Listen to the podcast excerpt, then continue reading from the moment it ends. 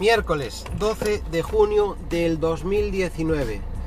Esta semana, desde que grabé mi último podcast, pues han pasado varias cosas. Esta semana sí que he estado activo a nivel a nivel tecnológico, a nivel informático, y os comento así un variado de temas y deciros que, claro, los temas que comento son los que yo voy anotando en, en la aplicación en Google Keep, pero he hecho muchas más cosas y como ya os digo, esta semana sí que he estado bastante activo eh, a nivel informático y tecnológico.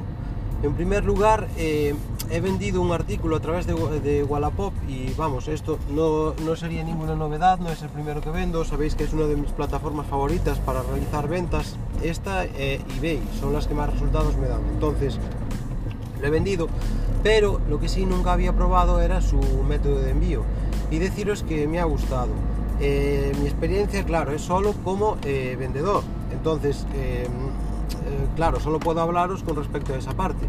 Pero en mi caso, en este caso, cuando vendí este producto, yo no tuve que hacer absolutamente nada. Fue el comprador quien pagó el precio del producto y el envío.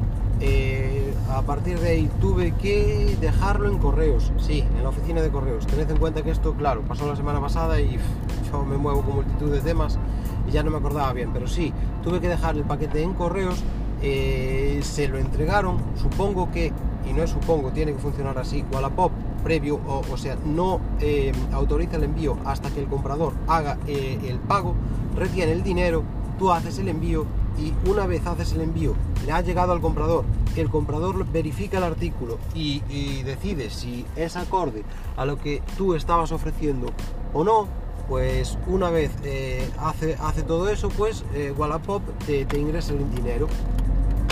Tienes en tu cuenta de, Wallapop pues que asociar una cuenta eh, que tengas por ahí, una cuenta bancaria y nada, Wallapop, Wallapop te ingresa el dinero. Y deciros que ningún problema, o sea, fue todo como la seda, todo ah, como lo previsto. Lo único que, claro, tarda un poco más que si el pago se hace de forma directa o utilizando una plataforma al estilo de PayPal. Entonces ahí, claro, el pago tarda bastante más, pues diría en torno a una semana mínimo. Más, deciros también que he estado probando la aplicación Podcast Addict muy addict para mí pues no es. A ver, esto es como todo, te vas habituando a utilizar eh, bien ya sea eh, una plataforma, un lenguaje de programación, lo que sea. Somos al final animales de costumbres y yo estoy muy habituado a Pocket Cast.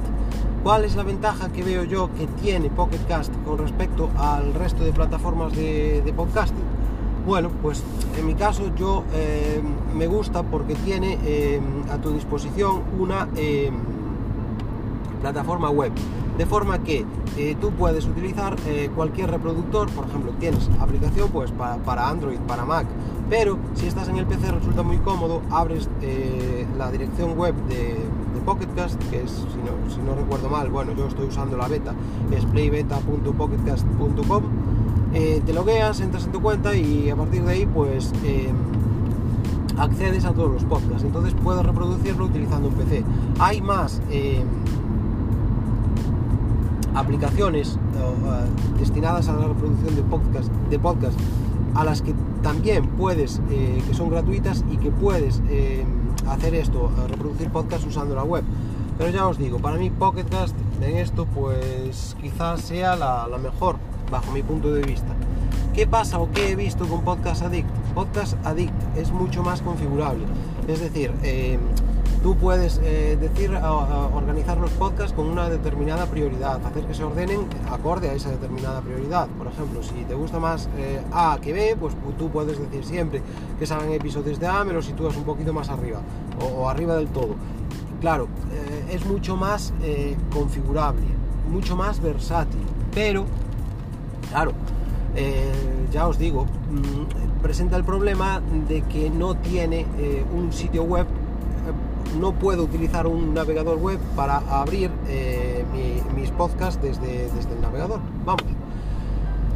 ¿Qué me está pasando con Podcast? A ver, yo soy un forofo de los podcasts, los escucho a diario para que os deis cuenta, yo que sé, puedo escuchar tranquilamente entre, y ahora unos pocos menos, pero unas 2-3 horas fijo.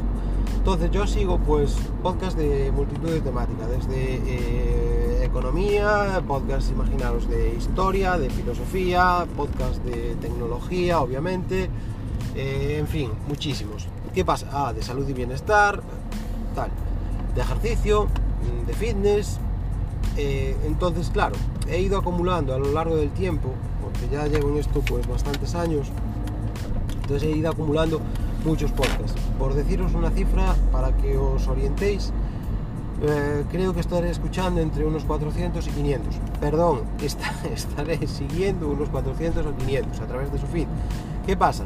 Que muchos se me han quedado en esa lista de la cual tendría que hacer limpieza, pero algunos me da pena porque eran podcasts a los que yo le tenía un cariño especial, como por ejemplo podría ser Droidcast, que hace bueno muchísimo tiempo que, que no graba, entonces está ahí por si alguna vez yo qué sé, sale un capítulo nuevo y me parece otra vez, entonces lo, volveré a escuchar, ¿vale?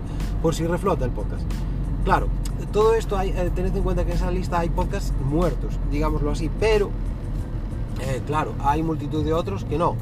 Y aún así, soy reacio a limpiar la, lista, pese a que hay muchos que no, de esos que no escucho, obviamente, porque no podría seguirlos, escucharlos todos, pese a que hay muchos que no escucho, soy reacio a quitarlos de mi lista. Es como si eh, tuviera una parrilla disponible de programación de, la televisión. Imaginaros, como em, esto que te, ofertan ahora en la TV de pago, tropecientos mil millones de, canales. Vale, tú eh, no vas a ver obviamente esos, todos esos canales, pero los tienes ahí a tu disposición y quizá algún día encuentres algún programa eh, haciendo zapping que te interese y lo pones. Pues yo con los podcasts hago así.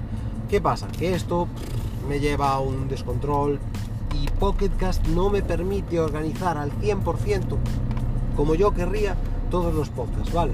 Porque acaban eh, todos distribuidos en una serie de categorías, pero las categorías, mm, digamos que no, no sé, no he encontrado la manera de, organizarlos todos. Por ejemplo, Quizá algún día pruebe a ver si soy capaz a organizarlos por temáticas, a ver si, si, puedo y si, me funciona. No sé, si tenéis alguna, alguna idea, vale, aquí os, lo agradecería. Tercer lugar y tercer tema, eh, de comentaros también que casi me peta el móvil. Como sabéis, yo tengo un OnePlus 6 y la semana pasada pues me apoyé sin querer en una especie de barandilla, en realidad era una, una roca pero bueno, que hacía como un saliente, era como una barandilla. Y deciros que eh, resaltar aquí la importancia del protector de pantalla. Si no llega a ser por el protector de pantalla, me la cargo. Entonces, eh, nada, resaltaros eso. Eh, al final estalló el protector, el protector se movía en un precio de 5, 6, 7 euros. Y, nada, daros cuenta del follón del que me salvó. Esto, si os lo comento, es porque ya he visto esta situación en más gente, ¿vale? Concretamente, eh, estoy pensando ahora en una persona en la cual, eh, bueno, de, estos amigos que, me piden, oye, mira, me pides un protector de pantalla, me compras esto, me compras lo otro. Gente mayor que rehace a comprar por internet. Entonces se me quejaba y me decía, mira, se me ha roto la pantalla del móvil, tal. Y al final simplemente era el protector. Por tanto, ¿usar un protector de pantalla es aconsejable? Sí, totalmente. Sí, totalmente. Si el protector es mejor, eh, la sensación táctil en la pantalla será mejor, obviamente. Pero no necesitáis gastar una burrada eh, de, dinero para que la pantalla funcione bien, ¿vale? Y para tener un protector de pantalla asequible, por lo tanto, totalmente aconsejable. Y deciros que debido a esto, pues ya se me metió en la cabeza cambiar de móvil, porque, como sabéis, yo tengo el OnePlus 6, pero ahora están saliendo el 7 y el 7 Pro que si no me equivoco están ahora en junio a disposición ya eh, para comprar, eh, hacer la compra en Amazon. Entonces me he estado planteando el salto. Vale. Fallos que le he encontrado a este móvil, que no, no tiene muchos, la verdad, eh, si os soy sincero, va como un tiro. Lleva un Snapdragon 845, otro 8 GB de RAM, en fin, lleva una, una, pequeña gráfica dedicada. Se mueve, me mueven las aplicaciones como tengo 128 GB de ROM, en fin, me mueven las aplicaciones sin ningún tipo de problema, no he visto ni lag ni historias, las actualizaciones del sistema son muy rápidas, o sea, OnePlus actualiza el sistema muy bien, eh, hoy en día estoy en Android 9, o sea, genial, todo genial. Lo único, toques, leves toques. Eh, mirad, he notado algunos pequeños fallos en el desbloqueo facial a ver, es obvio que si te pones unas gafas de sol que sean demasiado engorrosas, pues que no te va a detectar la, cara. Vale, perfecto, lo asumo. Pero hay veces que voy conduciendo y debe ser debido al ángulo en el cual eh, la cámara capta mi cara o a, veces incluso mirándola o incluso, eh, claro, cuando más suele fallar es en ausencia de luz, pues no me desbloquea fácilmente. Entonces, para daros una idea, yo llevo el móvil apoyado en una base en, el, coche. Entonces, me gusta a veces eh, recurrir al asistente de Google, vale, no voy a decir la palabrita, para que eh, utilizando comandos de voz pues me haga algunas cosas. Una que así lo pruebo, voy probando, sabéis que me encanta probar, y otra que eh, en, ocasiones sí que es útil, o sea, así no es necesario porque es ilegal andar toqueteando la pantalla del móvil. Entonces, ah, me gustaría usarlo con comandos de voz. ¿Qué pasa? Que si no me desbloquea, pues claro, ahí estoy jodido. No te queda más remedio que recurrir a meter el pin, por lo cual tienes que tocar la, pantalla. Entonces ahí ya no podrías hacerlo. Entonces este, eh, si el, desbloqueo mejorara, claro, sería mejor. O sea, iría, obviamente es una obviedad lo que, lo que he dicho, pero iría mejor. Y después he visto que quizá el GPS pues tampoco sea de lo más preciso. A ver, yo no soy un experto en telefonía móvil, pero a veces la precisión se reduce a los 3 metros y tarda bastante en posicionar. He de deciros que también yo vivo, eh, bueno, en Galicia, en una... Em, en un pueblo que no es muy grande, ronda los 6.000 habitantes y claro, imagino que esta eh, zona será un poquito más difícil a veces de eh, posicionar a nivel GPS por interferencias de montes o lo que sea, vale, pero eh, quizá me gustaría un poquito más de precisión del GPS. Incluso un día le he visto un fallo utilizando la aplicación Waze. Lo que pasa es que ese fallo ya lo solucioné porque eh, Waze acumula eh, basura en la caché y a veces, si rebuscáis en internet, esto puede provocar un fallo a la hora de después geoposicionarse utilizando el GPS. Entonces, ese fallo sí que lo he visto, pero bueno, fue vaciar la, café, la caché para ser sincero y bien. A ver, Mm, lo de las compras con, cabeza. Sinceramente, eh, estoy buscando como una pequeña excusa pues para saltar de modelo. Pondré este a la venta, que está impecable, y me pillaría el 7 Pro por unos 700 y pico euros con 128 GB de RAM. Uf. Ah, perdón, y otro pequeño toque, por si me están eh, escuchando el, SEO de, de, de OnePlus, esto, a ver, sabéis que es una broma que hago, la duración de la batería. Mirad, al 95% de las veces la batería cumple. Pero si lo agoto escuchando podcast, como por ejemplo cuando escucho unas 4 o 5 horas de podcast, luego eh, me busco alguna ah, calle en Google Maps, veo un par de vídeos de YouTube, o de YouTube, perdón, ojito, entonces la batería sí que se ajusta al día. Pero bueno, en general, mm, deciros, todo esto que os comento es por ser algo pijotero, el móvil va muy bien, va muy bien. Lo que pasa es que, ¿sabéis lo que pasa? Esto es consumismo. Vi que eh, sacan el 7 y el 7 Pro y me apetece probarlo, cambiarlo, y obviamente eh, las características van a mejorar, ¿vale? Más, deciros también que eh, hablaros sobre Google Business. esta temporada le he estado echando un vistazo, ¿vale?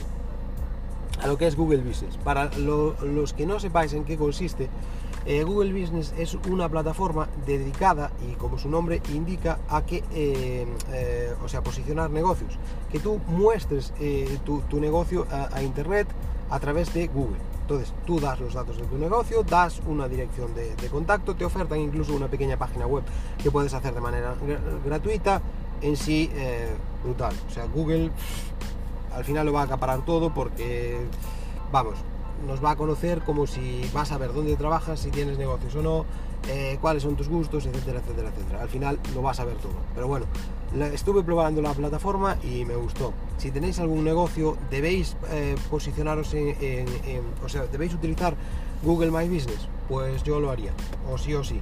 De acuerdo que ellos están utilizando tu información, de acuerdo que te van a, poner eh, ganchos o clickbaits para que tú, em, o perdón, cult to actions se, llama, para que tú, eh, por ejemplo, pues gastes un poquito en posicionamiento en publicidad, tal. Pero lo que te ofertan es una herramienta muy buena y sobre todo si tenéis algún tipo de negocio que aún no tenga página web o no tenga presencia en internet, ¿vale? De esta forma, daros cuenta que os geoposicionará, os posicionará en el mapa y cuando alguien os busque apareceréis podéis eh, incluir todos los detalles de, vuestro negocio, como por ejemplo una fotografía del mismo, decir eh, obviamente dónde estáis, por si alguien quiere dirigirse a vosotros y que os encuentre rápidamente a través de la app de Google Maps, dar vuestro número de teléfono, eh, montaros una pequeñita página web, hacer una reseña de a qué os dedicáis, cuál es vuestra actividad principal, etcétera, etcétera, etcétera, vuestro horario, etcétera, etcétera. O sea, brutal. Más, eh, deciros también y pediros algo de ayuda que busco una app de lectura. Uy, perdón, este, este, en este tema me he colado, ya la he encontrado, vale. Deciros que he utilizado Google Playbooks. ¿Por qué uso esta app de lectura? Estoy utilizando Google Playbooks, perdón. ¿Por qué uso, he decidido usar ahora esta app de lectura? ¿Cuál? Pues porque yo hacía tiempo que quería leer en el teléfono porque a veces me encuentro con esos típicos ratos muertos en los cuales mm, están desaprovechados. Yo pocos tengo, pero bueno, alguno que otro aún queda. Entonces mm, decía yo, vale, si normalmente leo en el Kindle, pero si llegado el momento me apeteciera leer pues en el móvil, porque el Kindle a veces está en el coche, no lo tengo a mano. Entonces, como no lo tengo a mano, si me apeteciera leer en el móvil, eh, o sea, ¿cómo podría montármelo? Porque, claro, es necesario, obviamente, que la, eh, eh, la, la posición, que eh, la página en la que estés en el libro, por ejemplo, que estés leyéndote en el Kindle, pues se sincronice con el móvil. Había utilizando utilizado la aplicación propia de Kindle, pero no me funciona bien. Vale, la sincronización es lo que no acaba de ir fino y no, no tal. Entonces eh, he probado Google Playbooks y sinceramente me gusta porque, eh, a decir verdad, también estaba buscando, claro, la sincronización con mi PC. A veces estoy en el PC, me apetece echar un vistazo a un párrafo que he subrayado, a alguna nota que tengo de algún libro, a lo que sea, entonces quería poder utilizarlo eh, eh, también con el PC. Vale, pues la app que veo que puede funcionar casi al 100% con esto es Google Play Books. Y si digo casi al 100% es porque no me permite tener todos mis dispositivos sincronizados. Vale, porque como sabéis tengo un Kindle, un Kindle Oasis que va muy bien, va genial para la lectura, lo recomiendo, va muy bien, pero de esta forma no podría sincronizar mis lecturas del Kindle con Google Playbooks, es obvio, son sistemas distintos. Entonces, eh, nada, al margen de esto, sí cumple con lo que yo quería hacer, que es, por ejemplo, imaginaros, si lo que os, eh, lo que os digo, y os lo explico en uno de mis libros eh, que estoy leyendo ahora, eh, el, libro, por ejemplo, de, sobre Python, eh, How to Automate the Boring Stuff with Python, ¿vale? Pues si yo ahí, imaginaros, eh, puedo, podría continuar mi lectura a través del móvil, a ratos muertos, sí, pero al llegar a casa, cuando yo suelo leer ese libro en el PC mientras voy probando las cosas, en los trozos de código, entonces yo quiero que me sincronice eso con mi lectura después en el PC y con Google Playbooks puedo hacerlo a través del navegador. Y aparte, eh, quiero que después, claro, si quiero continuar eso eh, eh, en el móvil, pues continuar su lectura. ¿Qué es lo que no tengo? Como ya os dije, pues la sincronización con el Kindle. Lo cual tampoco me importa mucho, porque digamos que en el Kindle distingo como lectura en plan lectura y el, resto de libros que me leo, ya sean, imaginaros, artículos de formación yo qué sé, cualquier tipo de, artículo, libro, que sea, como por ejemplo el de automatización en, Python, lo tomo como que es otro tipo de lectura que me sirve y me apaño sincronizándola de este fondo. Entonces digamos que así eh, salgo de un poquito del tema.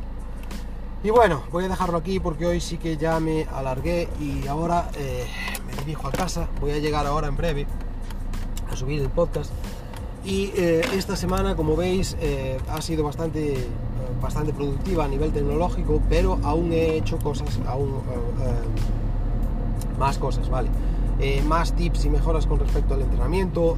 he estado mirando la práctica de la UNED, que por cierto, vaya práctica la de TLP. Me está exprimiendo los sesos, pero vamos, oye, yo no soy el más inteligente del mundo, pero me cago en la leche. Esta práctica es dura. Nunca me ha gustado, para ser sincero, la programación funcional. Pero aquí voy a tener que pillarle el gustillo sí o sí, porque para mí tela, o sea, para mí es difícil. Y nada más, hombre. Eh, esta semana me voy a despedir aquí, deciros que, eh, a ver, al final la vida es un aprendizaje y que nunca dejéis de aprender. Venga, buen día.